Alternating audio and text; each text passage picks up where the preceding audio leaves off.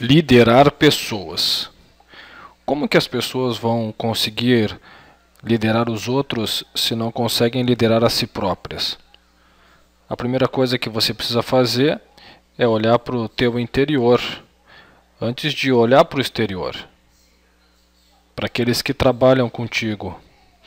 Por exemplo, você precisa identificar algumas coisas. Uma das coisas que você precisa verificar são os teus valores. O que, que realmente é importante para ti? Porque eles influenciam os teus padrões estabelecidos quando lida com os outros. Outra coisa que precisa ser analisado são as suas motivações, as suas suposições e o teu modo de pensar.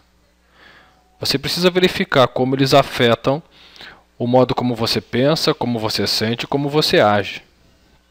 E também é preciso fazer uma análise da maneira como você se comporta e qual o impacto as tuas ações causam nos outros e como eles interagem com você como líder. Quando você faz toda essa análise interior, olhando para uh, dentro de você e não olhando mais para fora, aí sim você começa a construir a tua competência de líder, o líder que realmente produz resultado.